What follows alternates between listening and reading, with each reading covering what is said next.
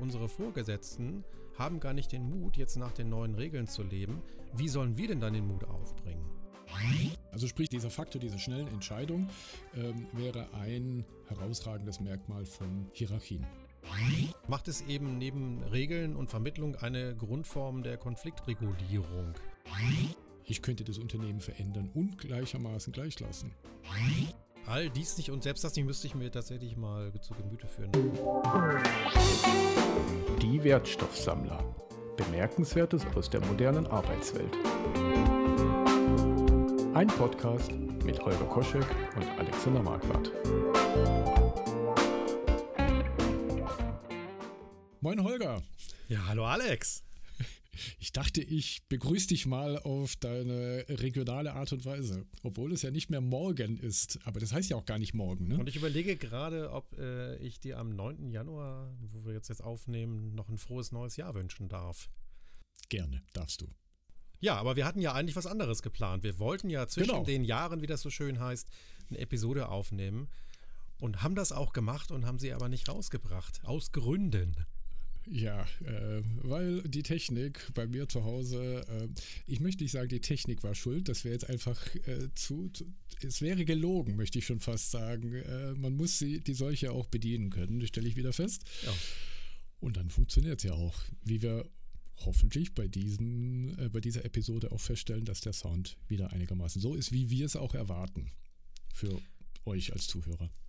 Ja, also was wir euch empfehlen können, wenn ihr denn mal einen Podcast aufnehmt, äh, seht zu, dass ihr nicht die AirPods äh, als Studiomikrofon verwendet und schaltet auch alle Störquellen wie Raumentfeuchter, Kaffeemaschinen und ähnliches aus, sonst habt ihr ganz komische Signale auf einmal auf eurer Aufnahme.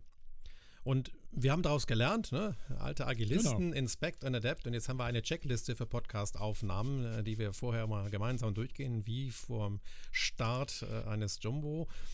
Genau, und ähm, jetzt hoffen wir mal, dass das dann heute mit dieser Aufnahme klappt. Ähm, was wir nicht geändert haben, ist, äh, dass wir das allererste Mal ein Schwerpunktthema haben wollen. Oder wir zumindest versuchen mal eine Episode mit einem Thema ähm, schwerpunktmäßig auszustatten. Und dieses Thema heißt Leadership. Genau. Es hat sich ja auch über die letzten Male auch so ein bisschen so angehäuft. Ja. Ähm, so in, in Less würde man das, glaube ich, undone work nennen.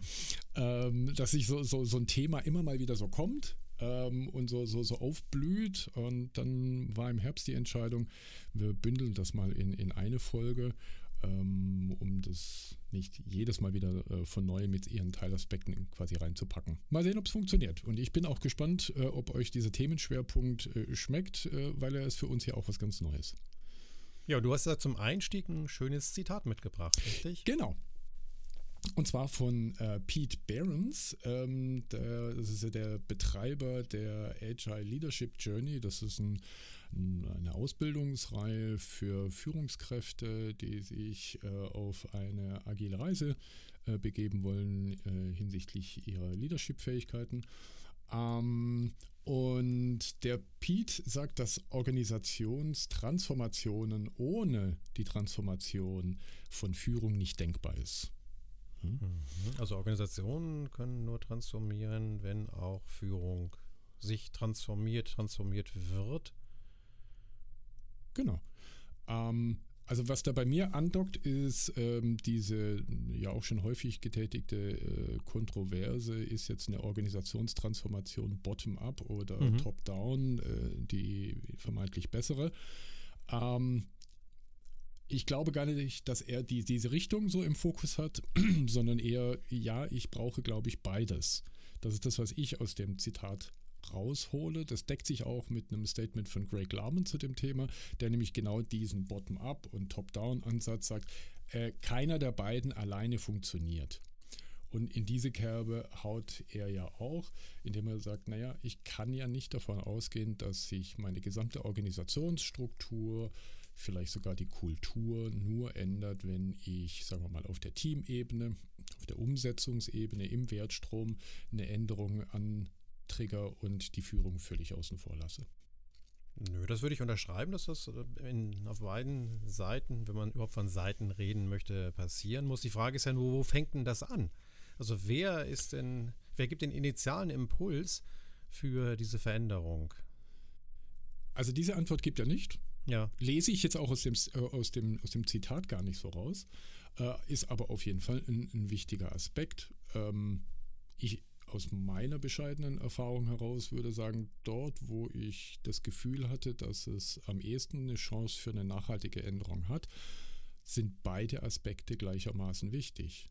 Also das heißt, ich muss genauso die, die Führungspersonen bis zum CEO ähm, abholen mit deren Nöten und Bedürfnissen, äh, genauso wie Teammitglieder, die im Wertstrom arbeiten und mit der täglichen Umsetzung der Wertgenerierung zu tun haben. Ich glaube, es muss einen guten Grund geben, warum sich ein Unternehmen verändert und der kann aus der Belegschaft herauskommen, der kann aus der Führung herauskommen, wobei Belegschaft ja. und Führung sich ja auch gar nicht mal ausschließen. Ne? Also mhm. ähm, in modernen Organisationen äh, haben wir Führung ja auf allen Ebenen der Organisation. Wesentlich ist halt nur, dass das Ganze dann auch konsequent gelebt wird. Also das ist das, was ich Führungskräften in der Regel mit auf den Weg gebe, wenn sie Veränderungsvorhaben anstoßen, dass ich dann sage, ja, das Wichtigste für euch ist, dass ihr nicht gleich wieder in alte Verhaltensmuster zurückfallt und vor allem dann nicht, wenn euer Umfeld das tut. Und das wird halt passieren, ja. wenn ja. eine Organisation über Jahre oder Jahrzehnte in einer gewissen Art und Weise gearbeitet hat und sich auch so Kommunikationswege eingeschliffen haben.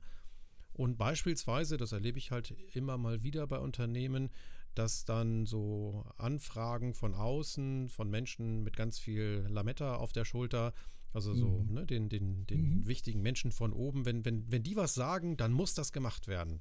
Ja. So, und jetzt kommt eine Organisation, ähm, stellt sich vielleicht noch mehr nach Wertströmen auf und guckt, was ist denn eigentlich nutzbringend, was ist weniger nutzbringend, äh, priorisiert die Aufgaben und die Anforderungen, die von außen an sie herangetragen werden und jetzt kommt wieder so ein Lametta-Träger, also eine Lametta-Trägerin und mhm. sagt so, jetzt musst du aber mal.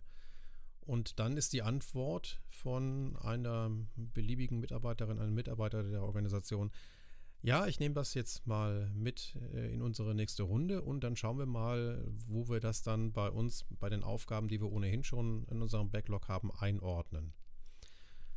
Wenn das passiert und äh, dann das mhm. Gegenüber die alten Wege wählt, dann wird diese Person vermutlich zum Chef, zur Chefin oder noch weiter nach oben gehen und das Ganze, wie es so mhm. schön heißt, eskalieren.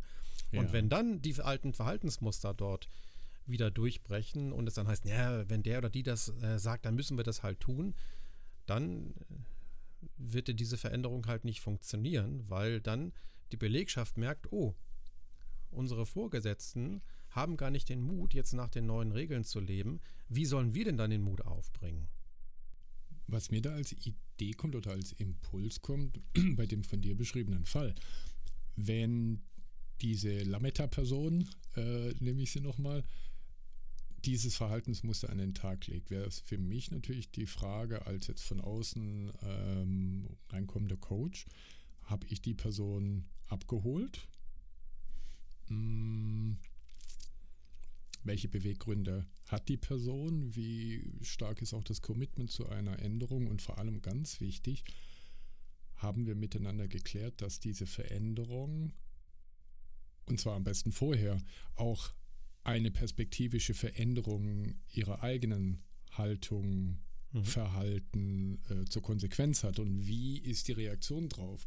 Ich erinnere mich an eine Episode, die wir, glaube ich, vor einem halben Jahr mal hatten. Da hattest du äh, das ähm, Akquisegespräch, glaube ich, mal irgendwie in, äh, in die Diskussion gebracht, zu sagen, was wäre denn, wenn ich bei einem bei einer Auftragsklärung, es war nicht die Akquise, sondern es war die Auftragsklärung, äh, schon gleich fragen würde, angenommen, es würde sich herausstellen, dass auch Ihr Verhalten ähm, von Ihrer Organisation oder Ihr bisheriges Verhalten in Frage gestellt würde mhm. oder als eine der Gründe für eine Veränderung wahrgenommen wird. Wie wollen wir denn damit umgehen? Ich glaube, so eine, so eine ja. Frage hast du mal in den Raum gestellt. Ja, das stimmt.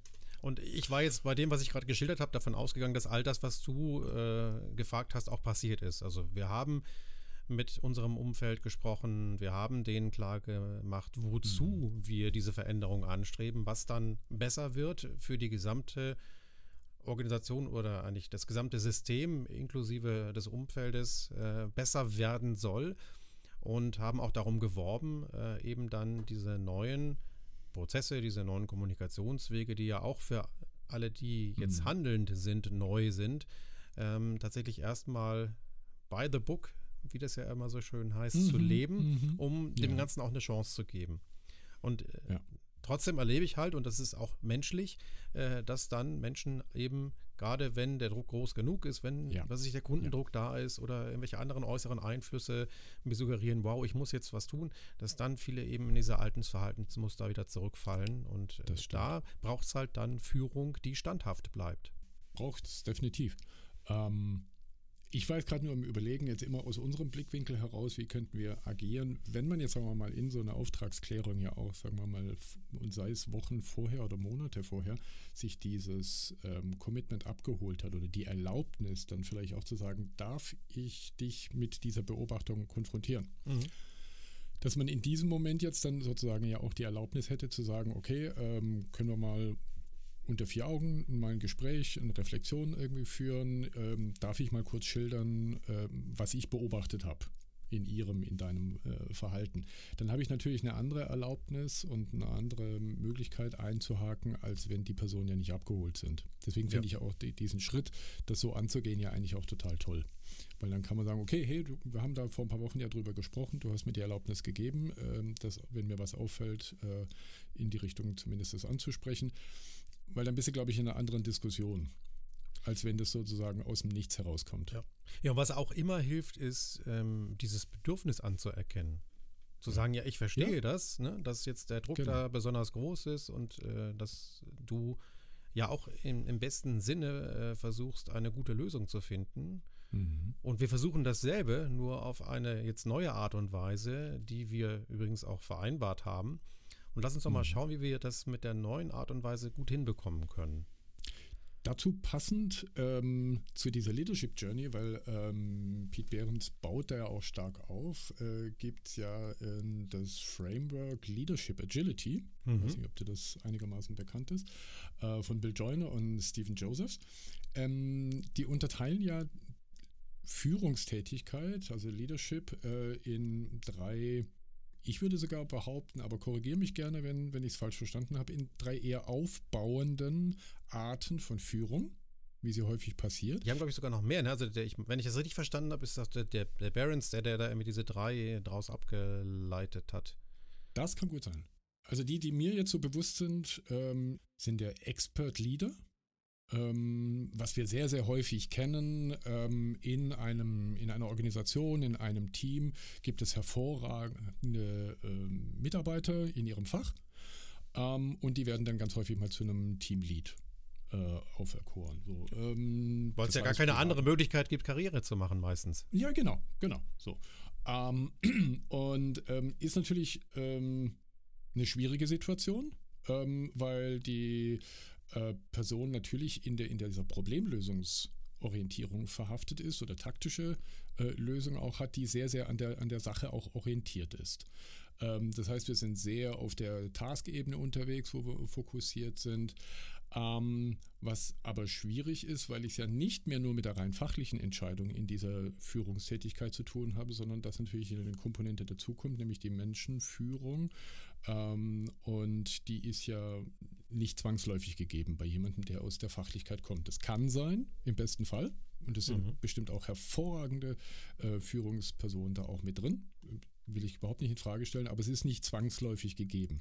So? Und der, der zweite Typ von Leadership äh, ist der äh, Achiever, den ich mal vielleicht auch verkürzt als so eine Art Projektleiter mal ein bisschen auch vom, vom Habitus her, jetzt nicht von der Tätigkeit, mhm. aber vom Habitus so einstufen würde, der also strategisch an Zielen, an Outcome orientiert ist, ähm, an, an ja, Budgets äh, und ähnlichen Dingen. Also quasi die Führung jetzt nicht mehr nur an der Sache des, des Produktes, der, der Tätigkeit äh, äh, entlanghangelt, sondern eben auch an der strategischen monetären. Und der dritte, der Catalyst Leader, der eher diesen visionären Gedanken hat, also sich Gedanken macht, wie kann unsere Organisation sinnvoll weiter existieren, wie können wir uns äh, effektiv ähm, in, in ja doch auch sehr komplexen Umgebungen bewegen. Also so diese berühmte Metaebene. Mhm. Und ich habe es, und deswegen der eingangs die Frage, ob ich das vielleicht falsch verstanden habe, ich habe es als tatsächlich als eine Entwicklung wahrgenommen. Dass ich von einer eher sachorientierten über eine ähm, Objectives, also zielorientierte Haltung hin zu einer visionären Haltung komme in meiner Führungsattitüde, mhm. nenne ich es jetzt mal. Und das meine ich irgendwo gelesen zu haben, dass auch äh, Joyner und Josephs das als Entwicklungspfad sehen, also vom Expert Leader zum Achiever Leader zum Catalyst Leader. Mhm. Und das sehe ich tatsächlich nicht zwingend so. Also mhm. ich kann mir nämlich auch gut vorstellen, also die, den Expert Leader, äh, den nehme ich genauso wahr wie du das auch. Das sind halt äh, gute Fachexpertinnen und Fachexperten, die mangels anderer Karrieremodelle dann eben zur Führungskraft befördert werden und dann darüber mhm. hinaus jetzt dann Führungsaufgaben bekommen, für die sie in den seltensten Fällen dann auch eine Ausbildung bekommen. Das ist das Schlimme. Das ist ja diesen Menschen gar nicht anzulasten, sondern eher ja. einem unzureichenden Karrieremodell. Ähm, diese Rolle, die äh, finden wir auch in moderneren Organisationen. Also auch dort braucht es natürlich Expertinnen und Experten, äh, nur dass die eben lateral führen. Also das heißt, äh, mhm. diese Führung für oder Expertentum ist eben in allen Köpfen in einem Team angesiedelt äh, für verschiedene Themen und Führung ja. wechselt dann eben je nach Kontext. Wenn in einem technischen Team es um Datenbankthemen geht, dann wird halt jemand, der Datenbankexpertise hat, in die Führung gehen und bei Architektur vielleicht jemand anderes und äh, beim mhm. Testen nochmal wieder jemand anderes. So, also da haben wir nach wie vor auch diesen Expert Leader eben in einer neuen lateralen Ausprägung und beim Achiever Leader und beim Catalyst Leader, also eher dieser strategischen mhm. Sichtweise, vielleicht auch der strukturierteren äh, mhm. im Vergleich zu diesem visionären Catalyst Leader, könnte ich mir nämlich auch eine Doppelspitze in Organisationen vorstellen, wo diese beiden Eigenschaften eben in zwei Personen zu finden sind, die ja. einander dann ergänzen, weil ich ja. das echt schwierig finde, das in einer Person äh, zu vereinen. Und mhm. deswegen habe ich das auch tatsächlich in der Praxis in Organisationen äh, sehr gut funktionieren sehen, wenn man da eben so eine Doppelspitze hat. Also eher jemand, mhm. der tatsächlich dann ja strategisch strukturiert auf, das, äh, auf die Organisation schaut und dann jemand, der visionär nach vorne blickend, also der, der eine eher so der Bewahrer desjenigen, was gut funktioniert und der Optimierer mhm. des, des, der Dinge, die noch nicht gut funktionieren und der andere eben zu gucken, ja, was denn noch? Also wohin können wir uns noch entwickeln? Was sollen wir vielleicht sein ja. lassen? Wo entwickelt sich der Markt? Und ähnliche Dinge. Mhm. Also deswegen ist das für mich nicht wirklich ein Entwicklungspfad, äh, sondern kann eben dann am Ende auch vielleicht ein bisschen auseinandergehen. Ja. Ähm, es gibt übrigens auch ein ähnliches Modell, das hat McKinsey mal 2019 in so einem Artikel beschrieben. Ähm, mhm. Die haben da vier Rollen, die sie Führungskräften oder modernen Führungskräften zuschreiben. Visionary, Architect, Catalyst und Coach. Und beim Coach mhm. sind wir ja dann schon wieder bei uns. Ne? Mhm. Ne? Also, ja, das genau. Fand ich auch ganz schön. Also das noch so als Lesetipp. Vielleicht finden wir das ja noch, dann können wir das in die Show Notes mit einbauen. Ich habe noch eine andere These gehört zum Thema Hierarchie. Da sind wir ja auch bei Führung. Ja. Ähm, und zwar, dass der ursprüngliche Sinn gleich vorgeschoben, ich weiß nicht, ob es eine Urban Legend ist, als ich das aufgeschnappt habe oder ob es tatsächlich stimmt, aber dass Hierarchie eigentlich da helfen soll, um unternehmerische Entscheidungen auf einer angemessenen Ebene schnell treffen zu können. Also dass, dass der Sinn von Hierarchie die schnelle Reaktionsfähigkeit bei mh, hm, nicht getätigten Entscheidungen darstellen soll. Also sprich, äh, ich habe eine Entscheidung, die kann ich auf der Team, Sachbearbeiter, Umsetzungsebene äh, treffen, dann muss da nicht der Vorstand drüber entscheiden. Aber es gibt, ähm, weil das kann dort passieren, da habe ich das genötige mhm. Know-how, ich habe das Umfeld dazu, ich kann das treffen. Jetzt gibt es aber nach oben hin in der Kaskade definitiv unternehmensstrategische Dinge, die irgendwie weit in die Zukunft gehen, die einen hohen monetären äh, Impact haben ähm, oder andere Entscheidungen. Ähm, da könnte ich unter Umständen äh, auf der Sachbearbeiterebene eine Entscheidung treffen, aber ob die inhaltlich sinnvoll dort getreffen kann, äh, werden kann, äh, mangels Perspektive, ist halt schwierig. Also macht es Sinn, sie dort zu treffen, wo auch die Informationen vorliegen, weil ich kann sie schnell treffen. Also sprich, diese, dieser Faktor dieser schnellen Entscheidung ähm, wäre ein herausragendes Merkmal von Hierarchien. Naja, da gibt es ja Menschen, die behaupten, wenn ich schnell entscheiden will, dann soll ich möglichst viel Entscheidungsmacht an die Peripherie, also in die Teams verlagern. Mhm. Aber ich finde den Aspekt wichtig, äh, dass diese Tragweite der Entscheidung ja immer angemessen sein muss. Ne? Also ich kann ja. ja sicherlich auch Entscheidungen größter Tragweite treffen. Die Frage ist halt, ob ich Expertin, Experte genug dafür bin und ob ich eben auch einen genügend großen Blickwinkel mhm. oder Blickweite habe. Ja. Und ja. das ist das, was ich so aus dem, was du da gerade gesagt hast, raushöre. Also je höher ich ähm, in der Hierarchie bin, desto größer so die Theorie vermutlich oder die These mhm. dahinter, mhm. Mein, mein, meine Blickweite. Und dementsprechend kann ich auch weiter reichende und auch vielleicht weiter in die Zukunft reichende Entscheidungen treffen. Genau. Mhm. Es diente, glaube ich, vorwiegend diesem doch so schnell einem über die Lippen kommenden Vorurteil über die Schlechtigkeit von Hierarchien nochmal ein bisschen drüber nachzudenken. Ja. Sondern zu sagen, nee, das hat auch durchaus einen Sinn. Äh, und das wäre eine. Ob jetzt jede Organisation, die äh, starke hierarchische Strukturen hat, auch diesen Vorteil nutzt, das würde ich jetzt mal in der Diskussion äh, außen vor lassen. Das muss ja nicht zwangsläufig passieren, aber das wäre eine Chance von Hierarchien, wenn man sie sinnvoll einnutzen würde, äh, mhm. einsetzen würde.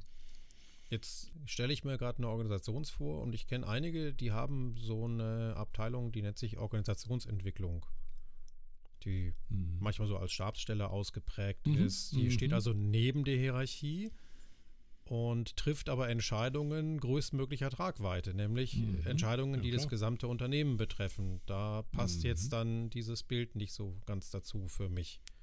Nee, macht es ja auch nicht. Die ja. Frage, die man ja aber auch stellen könnte, macht diese Stabsabteilung sagen wir mal, einen Vorschlag für Menschen mit hohem hierarchischen Impact, die die Entscheidung treffen können?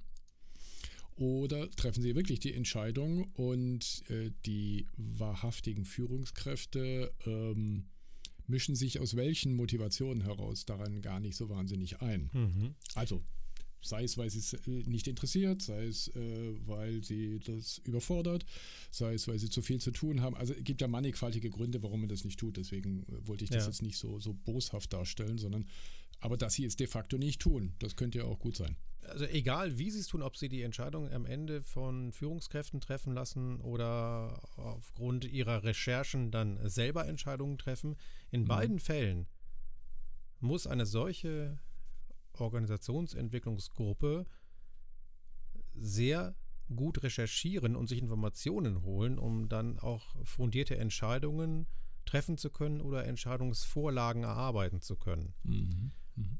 Und jetzt stelle ich die Frage, wenn das doch so eine Stabsabteilung kann, mhm. dann könnten das ja auch andere. Oder warum sollten das nicht auch andere Abteilungen, Menschen in einer Organisation tun? Es hängt also nicht an der Hierarchie, sondern an äh, den zur Verfügung stehenden Informationen, ob ich eine Entscheidung treffen kann genau. oder ob ich zumindest eine genau. Entscheidungsvorlage geben kann.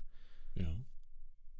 Ist ja auch eine Idee, die in der Holacracy äh, genau. da ist, wo ich ja unterschiedliche Kreise für unterschiedliche Themen innerhalb des Unternehmens habe. Und so eine Unternehmensorganisationsentwicklung könnte ja ein Kreis äh, im Holocracy-Modell sein. Und das ist ja jetzt nicht zwangsläufig von Hierarchie geprägt. Genau. Also, am Ende geht es um die Transparenz der Informationen. Also wenn je, je transparenter äh, meine Informationen in der Organisation verfügbar sind, ja. desto mehr Menschen können sich äh, so viel Informationen und Wissen beschaffen, äh, dass sie eben auch Entscheidungen größerer Tragweite entweder selber treffen können oder zumindest mhm. daran teilhaben können. Jetzt habe ich aber noch eine, ein Zitat. Ach, heute, ist, heute ist der Podcast der Zitate. Ja. Ähm, und zwar von Klaus Leopold äh, ist mir äh, das von einiger Zeit bei seinem Talk über den Weg gelaufen. Der haut in eine ähnliche Kerbe. Ähm, und zwar sagt er, ähm, Hierarchien von Macht ist etwas, an, des, an dem wir arbeiten können, als Menschen, als Organisation, als Coaches, als wer auch immer sich um diese kümmert, äh, um sie zum Beispiel abzubauen und zu sagen, nee, das möchten wir nicht. Ähm, allerdings die Hierarchie von Perspektive werden wir, weil es eine sachorientierte äh, Geschichte ist, nicht abschaffen können. Also wenn jetzt, sagen wir mal, ähm, machen wir ein plastisches Beispiel, ein Team entscheidet sich für eine architektonische Lösung, XY, mhm. ähm, und ist damit eigentlich auch total zufrieden, geht in eine Kommunikation mit dem Rest des Unternehmens und äh, der, machen wir es mal extrem, der CTO erfährt davon und sagt, nein, das ist keine gute Lösung, weil ähm, wenn wir das hier einsetzen und in anderen Unternehmensteilen eben nicht, dann haben wir auseinanderlaufende ähm, Programmierideen, Paradigmen, äh, Know-how ähm, und so weiter und so fort ähm, dann wird es schwierig. So, und in diese Debatte, und das war jetzt wirklich eine, eine Diskussion, die ich live mitbekommen habe, war auf einmal sofort die Frage: Ja, Moment mal, wir als Team sind doch ein selbstorganisiertes Team. Das möchten wir gefälligst selbst entscheiden. So, und dann war so ein bisschen die, die Kontroverse der Beteiligten, also der, der CTO, der dieses Argument reingebracht hat, der anderen Seite äh, gesagt hat: Nee, äh, das möchte ich schon auch mitentscheiden. Und da kam nämlich genau jetzt diese, dieses Thema rein. War das jetzt ein Spiel, in dem eine Hierarchie von Macht stattgefunden hat. Also hat der CTO gesagt, ich habe ob meiner Macht jetzt mhm. die Entscheidungsgewalt, äh, eure Entscheidungen zu, zu übergehen.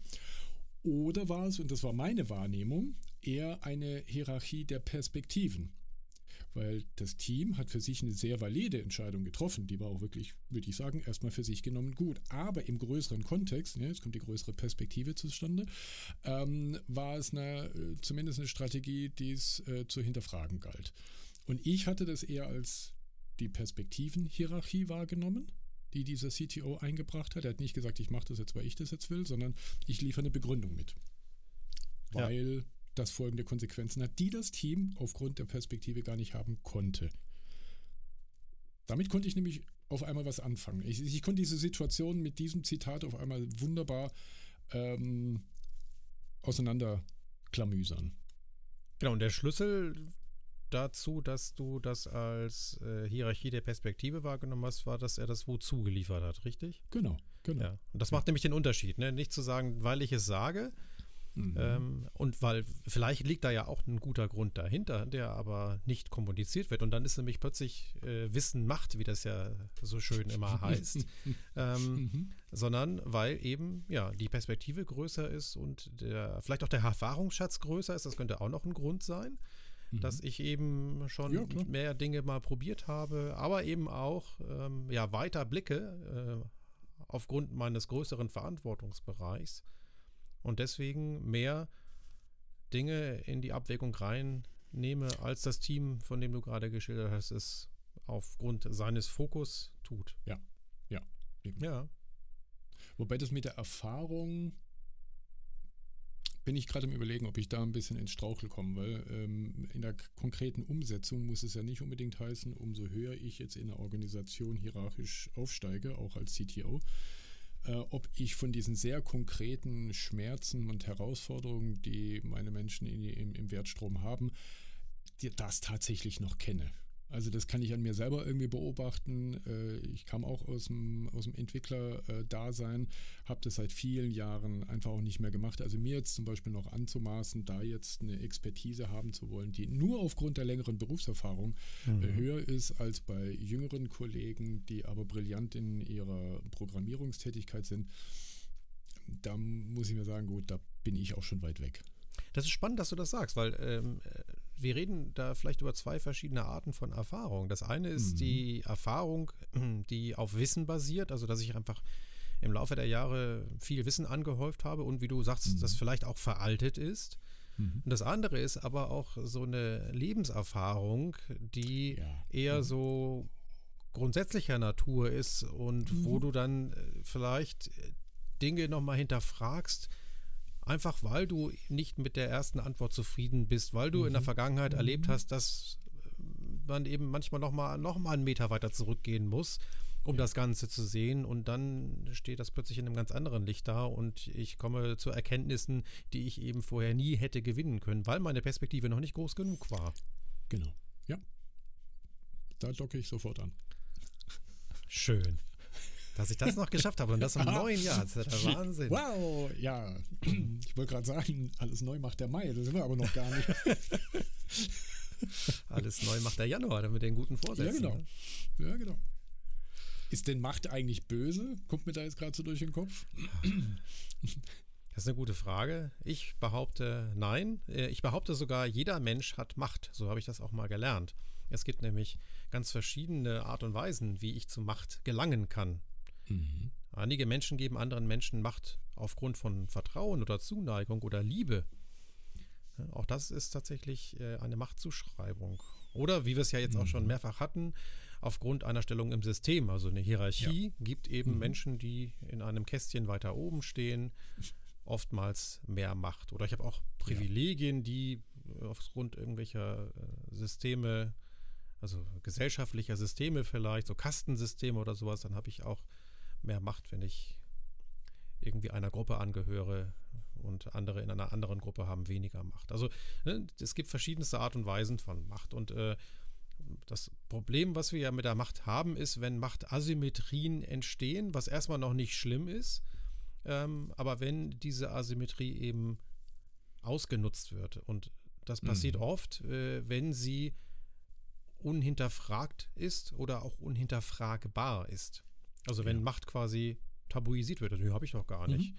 Ja, mhm. und ähm, dann passiert nämlich genau das, was du vorhin geschildert hast, wenn eben jemand sagt, ich mache das, weil ich es sage und eben kein Wozu liefert. Wenn ich ein Wozu mhm. liefere, dann äh, nutze ich halt meine Macht äh, nach bestem Wissen und kann auch Auskunft darüber geben, warum ich etwas entscheide. Und wenn ich das nicht tue, dann äh, ist zumindest die Möglichkeit gegeben, dass ich meine Macht missbrauche, weil ich sie nämlich nicht rechtfertigen muss. Mhm. Und dann äh, haben wir das, was wir eben leider in der Welt oftmals auch sehen, so ein Machtmissbrauch. Also da scheint ja dann oft eben auch der Charakter des Menschen sehr, sehr deutlich durch. Und auf der gegenüberliegenden Seite die Ohnmacht. Richtig. Ja, also wenn man so will, ähm, kann man sagen, wer Macht hat, der muss diese auch gebrauchen, um eine Wirkung damit zu erzielen. Also ich mhm. muss mir der Macht bewusst sein und dann äh, wäre es halt schön, wenn ich sie eben auch äh, in, im Sinne aller nutze und nicht nur zu meinem Sinne. Wenn ich sie zu mhm. meinem Sinne nutze, ist die Wahrscheinlichkeit hoch, dass ich sie missbräuchlich nutze. Ja. Ja. Könnt, könnt ihr auch hinter Konfliktregelungen könnt ja auch helfen. Ja, ja, ja, gut, also genau, manchmal geht es gar nicht anders. Ne? Also macht es ja. eben neben ja. Regeln und Vermittlung eine Grundform der Konfliktregulierung. Ähm, hat den großen Vorteil, die Macht, dass sie eben auch bei tiefer eskalierten Konflikten funktioniert. Also tiefer eskaliert, ne? nach Friedrich Glasel mit seinen neuen Konfliktstufen. Äh, mhm. Der sagt ja, diese Konflikte gehen Schritt für Schritt nach unten bis in den Abgrund. Deswegen sind tiefer eskalierte Konflikte schwerere Konflikte. Ist manchmal ein bisschen komisch. Und mehr Treppenstufen ja, genau. aber gehen. genau, genau. Es geht halt nicht nach oben, also es ist nicht, also wir würden ja sagen ja, höher eskaliert, aber tatsächlich ja. ist es eine tiefere Eskalation nach der mhm. Glaselschen Sichtweise. Und der sagt eben, also bei sehr tief eskalierten äh, Konflikten, da hilft nur noch ein Machteingriff. Und das funktioniert eben auch unter Zeitdruck, also sehr, sehr schnell, aber er trifft mhm. eben noch oft nicht die Interessen aller Konfliktparteien hat dann auch meist eine geringe Nachhaltigkeit. Also das kennen wir ja mhm. auch aus so globalen Konflikten und wissen, wie teuer das ist, dann äh, diesen, diesen Machteinfluss auch auf Dauer aufrechtzuerhalten, eben durch was sich im schlimmsten Falle militärischen Truppen vor Ort. Und auch da kann eben die Macht missbraucht werden. Mhm. Und nichtsdestotrotz ist sie halt manchmal eben der erste Schritt, um überhaupt mal so einen Stopp zu setzen in einem Konflikt. Ah, und dann mhm. kann ich halt schauen, wenn ich denn diese Macht auch, wie wir eben sagten, wirkungsvoll einsetze, äh, kann ich eben gucken, ob ich dann nicht mit äh, irgendwann mit Regeln und vielleicht später irgendwann sogar mit einer Vermittlung dann äh, zu einer nachhaltigen Sicherung dieses, dieses neuen Status quo ohne den Konflikt dann auch beitragen kann. Auch Regeln ne, brauchen ja Macht zur Durchsetzung. Ähm, also ich stelle eine Regel auf, ne? also mhm, Straßen, Straßenverkehrsregeln äh, brauchen eben auch die Macht der Polizei oder des Blitzautomaten äh, zur Durchsetzung manchmal. Und ähm, das ist auch ein schönes Beispiel, weil die Akzeptanz eben dann auch äh, von der Entstehungsgeschichte und dem Grad der Partizipation abhängt. Also ich habe mir die Straßenverkehrsordnung nicht ausgedacht. Ich muss sie halt einfach akzeptieren. Nehmen. Aber es gibt halt mhm. auch Regeln, wenn wir so an die Teamregeln in äh, Teams denken, mit denen wir ja. zusammenarbeiten, die haben sich die Teams ja selber gegeben in der Regel, weil ihnen irgendetwas im Umgang miteinander aufgefallen ist, was sie zukünftig anders haben wollen. Und dann haben sie dazu so eine Regel oder so ein Prinzip formuliert. Und ja. wenn sie gut sind, dann äh, erinnern sie sich auch gegenseitig daran, wenn jemand diese Regel oder das Prinzip verlässt, verletzt. Mhm. Ja, und die dritte ähm, Grundform der Konfliktregulierung ist halt die Vermittlung, ne, also Mediation.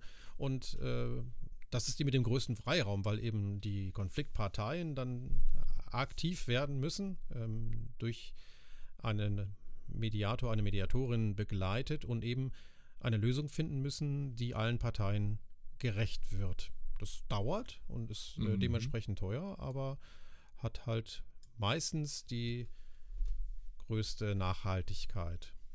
Also Macht, Regeln und Vermittlung sind so die drei Klassiker, wenn es um Konfliktregulierung geht. Mhm. Und da ist die Macht eben mit drin. Also, und weil, wenn, wenn wir sagen, naja, Macht ist eben ein Werkzeug zur Konfliktregulierung, dann kann so böse die Macht ja nicht sein. Könnte ich jetzt noch Schlussfolgern. Mhm. Ich versuche das jetzt mal konkret auf ein sich selbst organisierendes Team zu projizieren, diesen Gedanken. Und äh, frage mich jetzt gut, äh, die Vermittlung äh, wäre wahrscheinlich eine Aufgabenstellung, die ich, bleiben wir mal bei dem sehr klassischen Ein-Team-Scrum-Gedanken und Modell.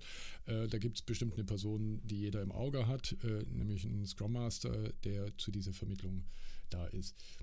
Wer ist für die Regeln zuständig? Du hast es vorhin gesagt, okay, das Team kann ja seine Regeln selber äh, einhalten. Was ich häufig beobachte in Teams ist, dass dieses Machtthema vielleicht auch, weil es so negativ konnotiert ist, äh, ein echt schwieriges Thema ist. Also machen wir mal das Beispiel, wer, äh, angenommen der Scrum Master würde dieses Thema Macht einsetzen, dann würde wahrscheinlich sofort kommen, ja Moment, ähm, der Scrum Master soll kein, keine Person, keine Rolle sein, die eine Macht ausübt. So, die Frage ist, wer hält jetzt diese Regeln ein? Du hast ja gesagt, gut, wenn ich die Straßenverkehrsordnung habe und sie keiner kontrolliert und, und maßregelt, äh, dann, dann, dann wird sie nicht eingehalten. Das wäre ja hier genau das Gleiche. Und das beobachte ich schon manchmal, dass Teams inklusive ihre hm, Product Owner und Scrum Master sich solche Regeln einstellen. Aber in dem Moment, wo es hart auf hart kommt, also wenn es wirklich eine sehr fundamentelle Regel ist, die ein Teammitglied im schlimmsten Fall mit, mit Füßen tritt, äh, tun sich Teams sehr, sehr schwierig, ähm, da das Thema der Macht rauszuziehen. Egal wer in dieser Gruppe das zielt. Ich weiß nicht, ob das auch deine Beobachtung ist. Ja, auch hier hilft wieder das Wozu. Also wenn ich ja. äh, die Teammitglieder an das Wozu erinnere, wozu haben wir diese Regel aufgestellt? Was wird besser, wenn wir alle uns an diese Regel oder an dieses Prinzip halten? Dann mhm. fällt es vielen Menschen leichter ähm, und noch leichter fällt es ihnen in der Regel, wenn nicht die Scrum Masterin, der Scrum Master da immer dran erinnert, sondern ja. jemand, der oder die vielleicht auch mal mhm. betroffen war. Mhm. Ja, um auf das Beispiel ja. Straßenverkehrsordnung zurückzukommen. Also wenn ich mit einem Unfallopfer äh, rede, was halt vielleicht einen schweren Verkehrsunfall gerade so überlebt hat, äh, der durch Raserei zustande gekommen ist, mhm. dann werde ich vielleicht äh, auch umdenken und eher umdenken, als wenn ähm, zum 1. Januar eines Jahres irgendwie rauskommt, ab heute kostet halt äh, Kostentempo, weil da werden Temposünder noch mehr zur Kasse gebeten. Da sage ich, okay, ja. wenn es mein Portemonnaie hergibt, dann äh, ist es halt so. Aber genau. dann denke ich noch immer nicht, äh, Tempolimits sind eine tolle Sache. Aber manchmal, und das ist vielleicht auch das Thema Macht wieder, ähm, ne, und, und, da schließt sich der Kreis auch zu, zu Glase, äh, braucht es diesen Machteingriff eben auch von außen, weil eben die Rolle des Scrum Masters, der Scrum Masterin äh, da gar nicht geeignet ist. Also vielleicht auch, weil die Inhaberin, der Inhaber dieser Rolle äh, für sich selbst gar nicht so eine machtvolle Position in Anspruch nehmen würde. Mhm. Und weil, das dürfen wir auch nicht vergessen, äh, die Person, die diese Rolle bekleidet, ja auch Teil des Systems ist. Ja, und gerade in ja. tiefer eskalierten Konflikten auch oftmals nicht mehr in der Lage ist, aus dem System herauszutreten, von außen drauf zu schauen und dann den bestmöglichen nächsten Schritt zu planen und dann sogar mhm. noch durchzuführen. Ja. Also ich habe auch schon Scrum Master erlebt, die äh, massive Probleme mit ihren Teams haben, die eigentlich auch sehr lange schon miteinander gearbeitet haben, mhm. wo man sich so naja, vielleicht auch immer denkt, naja, wenn die schon so lange zusammengearbeitet haben, dann ist das ja bestimmt ganz toll. Äh, nee, aber es sind sehr harte Konflikte, Ja. ähm, weil das Team mit äh, dem Scrum Master äh, nicht wirklich klarkommt. Ähm, und an der Stelle dann so, so eine Machtposition dann nochmal rauszuziehen, äh, kann dann unter Umständen auch ziemlich toxisch wirken auf die Gruppendynamik. Ja. Also, Ja. äh, ja, wir kommen immer wieder auf denselben Punkt. Ne? Macht ist Ja. hilfreich, aber teuer und äh, auch nicht unbedingt nachhaltig. Das heißt, äh, als jemand, der in einem Team für die Teamentwicklung und auch für die Prozesse verantwortlich zeichnet, sei es ein Scrum Master, Teamcoach, wie auch immer wir diese Rolle nennen wollen, tue ich gut daran, möglichst wenig von Macht Gebrauch zu machen und viel mehr zu schauen, ob ich über Regeln und Vermittlung nicht mein Team weiterentwickeln kann und die Zusammenarbeit verbessern kann. Oder dabei helfe, dass das Team die Zusammenarbeit selber verbessert, indem sie halt auch an äh, der Gestaltung von solchen Regeln und Prinzipien mitbeteiligt sind und eben in der Vermittlung dann selber auch Lösungen finden, die allen Teammitgliedern auf eine gewisse Art und Weise helfen können. Das Einzige, was mir jetzt noch einfällt, wo man ja eine Art Macht rein interpretieren könnte, wenn ich jetzt als Teamcoach, um es mal allgemeiner zu sagen, der mit dem Team arbeitet, ähm, diese Rolle herausnimmt, zu sagen, darf ich euch an eure Regeln erinnern?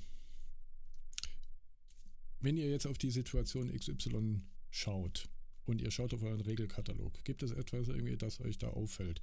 Also einfach um als ich möchte, der Mahner ist so ein sehr, sehr äh, schweres Wort. Das Mhm. würde ich eigentlich gar nicht so benutzen, aber es geht ein bisschen in die Richtung Erinnerer. mal so. Erinnerer, ja. Ähm, weil dann machst du ja quasi einen Raum auf für eine Diskussion, wenn die Gruppe sagt, hey, wir haben jetzt Regel 5 äh, und äh, der Stefan oder die Michaela irgendwie äh, halten sich nicht an Regel 5 und die ist uns total wichtig, aber wir tolerieren, dass die beiden das machen würde ich sagen, gut, kann man sich jetzt logisch natürlich jetzt ein bisschen am Kopf kratzen, ob das jetzt eine sinnvolle äh, Geschichte ist, aber sie zu erinnern, sich darüber Gedanken zu machen und zu einer Conclusio zu kommen und sei sie jetzt nicht gerade konkurrent mit der Entscheidung, die in der Regel steht, ist ja letztlich auch die Entscheidung des Teams. Aber meine Rolle, die Macht zu nutzen, eine Zäsur zu setzen, äh, um darauf aufmerksam zu machen, das glaube ich, kann ich sehr wohl. ja. Und ich glaube, die würde ich mir auch nehmen. Du sagtest, äh, darf ich euch an eure Regeln erinnern? Wenn ich als Teamcoach stattdessen sage, darf ich euch an unsere Regeln erinnern, nehme ich mich ins System mit rein und erinnere daran, dass die Mhm. auch für mich gelten. Ja.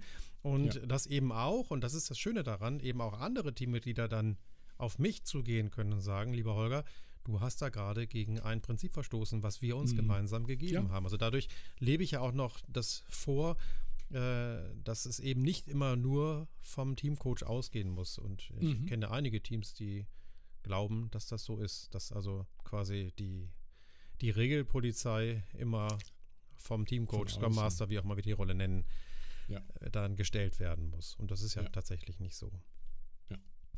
Hängt aber auch von den Menschen ab, die man da, da so hat. Und da kommt natürlich auch wieder an den Punkt, gehen alle in so eine Organisationsentwicklung denn eigentlich mit? Nö. Mit Sicherheit nicht. Also ich werde bei so Organisationsentwicklungen immer auch Leute verlieren. Das äh, passiert einfach. Ja. Und ähm, das ist aber interessanterweise der Grund, warum viele Organisationsentwicklungen auch nicht mit letzter Konsequenz betrieben werden. Das Mhm. ähm, habe ich auch schon ein paar Mal drüber nachgedacht. Ich sehe das als Dilemma der Organisationsentwicklung. Also Unternehmen Mhm. wollen sich verändern, auch weil sie attraktiver vielleicht für neue Mitarbeitende werden wollen. Und sie stellen fest, wir müssen uns vielleicht an der einen oder anderen Stelle sogar sehr radikal verändern. Mhm. Je radikaler aber diese Veränderung, desto größer ist die Angst darüber, KollegInnen zu verlieren, die schon im Unternehmen Mhm. arbeiten. Ja. Und diese Angst ist manchmal größer als das Zutrauen, dass durch die angestoßenen Veränderungen das passiert, was man ja eigentlich bezwecken möchte, nämlich die passenden Menschen zu finden, die das Unternehmen auch in den nächsten Jahren voranbringen können. Das ist schon spannend. Und vielleicht noch eine Ergänzung, nenne ich es jetzt mal. Ich weiß nicht, ob es eine Ergänzung ist, aber vielleicht ist es ja aber auch nur die Angst, dass eine gewisse Klientel von Mitarbeitern, die wir haben, diesen Weg nicht mitgeht. Weil das kommt ja auch noch dazu. Manchmal ist es ja so, ach Mensch, meine Mitarbeiter, nee, die würden ja sowas nicht mitgehen. Und wenn man das dann tatsächlich mal probiert, ist man dann sehr, sehr überrascht, ähm, wie viele äh, sagen, hey Mensch, darauf habe ich eigentlich immer nur die ganze Zeit gewartet. Das hätte schon viel früher kommen müssen. Ja, genau. Ja, das stimmt, die gibt es auch. Ähm, aber es gibt auch durchaus äh, diese andere Gruppe, die sagen so, äh, Ja. Also das schmeißt mich jetzt aus meiner Komfortzone raus, da Ja. muss ich mich jetzt Ja. neu einstellen. Vielleicht muss ich am Ende an einem, an einem Arbeitsplatz sitzen äh, und nicht mehr mit den liebgewonnenen KollegInnen äh, zusammensitzen und Mhm. arbeiten, mit denen ich ja schon die letzten zehn Jahre gemacht habe. Genau. Und alleine die Vorstellung, dass sich das verändern könnte, löst bei vielen Menschen ja ähm, so viel ja, Unruhe aus, dass sie tatsächlich auch anfangen, sich umzugucken, was sie die Mhm. Jahre vorher nie für möglich gehalten hätten. Genau. Aber letztlich finde ich auch ein guter Schritt. Ja. Ja, und was kann man tun? Naja, also wir hatten ja eingangs über den Catalyst Leader gesprochen, also diesen Mhm. visionären Menschen. Und ich glaube, dass solche Persönlichkeiten genau dieses Zutrauen vermitteln können, dass diese Veränderungen etwas Gutes sind. Und äh, mit dieser Vision, wo das Unternehmen sich noch hinentwickeln kann, und ich sage bewusst noch hinentwickeln kann und nicht, wie es endlich mal gut werden kann, weil das ist das, was nämlich Ja. auch oft bei Organisationsentwicklungsprojekten passiert, dass zumindest unausgesprochen im Raum steht, naja, wir müssen uns verändern, weil wir heute nicht gut sind. Mhm. Nee, aber es ist ja eine Weiterentwicklung vielleicht zu etwas ganz anderem. Und wenn diese Vision gut geteilt wird und auch immer wieder geteilt wird, dann kann es passieren, dass sich eben auch Menschen, die noch so am Zweifeln sind, dann überzeugen kann, dass sie zumindest äh, den Versuch wagen, diese Veränderung mitzugehen. Kann man natürlich auf das Dilemma äh, mit einer Methodik aus der Psychologie antworten, dem sogenannten Tetralemma. Hm. Ähm, also hört sich erstmal toll an, oder? Finde ich. Ja, ja. Äh, und äh, die Idee ist, äh, wenn ich jetzt die Dualität eines Dilemmas habe, also soll ich mich zwischen A und B irgendwie entscheiden und ich kann das nicht oder ich habe Schwierigkeiten damit, dass man sagt, naja gut, dann mach doch ganz platt gesprochen den Optionspool noch mal ein bisschen größer. Ne? Also entweder ich habe diese beiden Punkte äh, von A oder B. Ähm, ich könnte aber auch beides machen. Mhm. Ich könnte das Unternehmen verändern und gleichermaßen gleich lassen. Also das Erste, was mir jetzt in dem Fall einfällt, an welchen Punkten können wir denn Änderungen eingehen und in welchen Dingen gibt es Dinge, die sich für uns sehr, sehr aus guten Gründen sehr gut bewahrheitet haben und das äh, an dem halten wir auch nach wie vor fest. Oder äh, ich kann auch sagen, äh, nö, dann mal ja was ganz anderes. Also wenn, wenn- die Entscheidung zu dieser Änderung irgendwie so krass ist, vielleicht gibt es eine andere Entscheidung. Und Ja. ich glaube, mittlerweile gibt es auch, deswegen müsste es mittlerweile auch fast äh, Pentalemma heißen. Ich glaube, es gibt auch einen fünften Schritt. Den, über den kenne ich mich allerdings nicht ganz so gut aus. Ich glaube, er ist so beschrieben über äh, all dies nicht und selbst das nicht.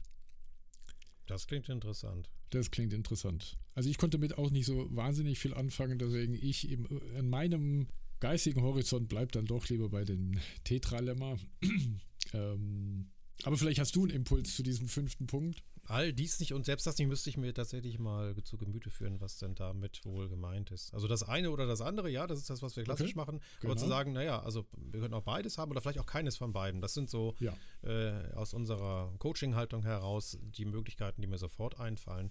Ja. Und zur fünften Position können wir uns ja fürs nächste Mal schlau machen und dann ähm, das Tetralemma in all seiner Gänze und Schillerndheit äh, dann mal hier noch zum Besten geben. Genau. Aber vielleicht können wir ja die Schlauheit der Menge nutzen und können das mal in, in die Runde fragen. Vielleicht gibt es jemand, lasst es gerne als Kommentar äh, in dem Medium eurer Wahl irgendwie uns zukommen, äh, ob ihr mit diesem sozusagen Pentalemma-Punkt ähm, was anfangen könnt, ob euch da vielleicht sogar ein Beispiel einfällt, würde mich total interessieren. Ja, mich auch. Schön, dann sind wir ja auch im neuen Jahr schon wieder zu einem Ende gekommen. Ja.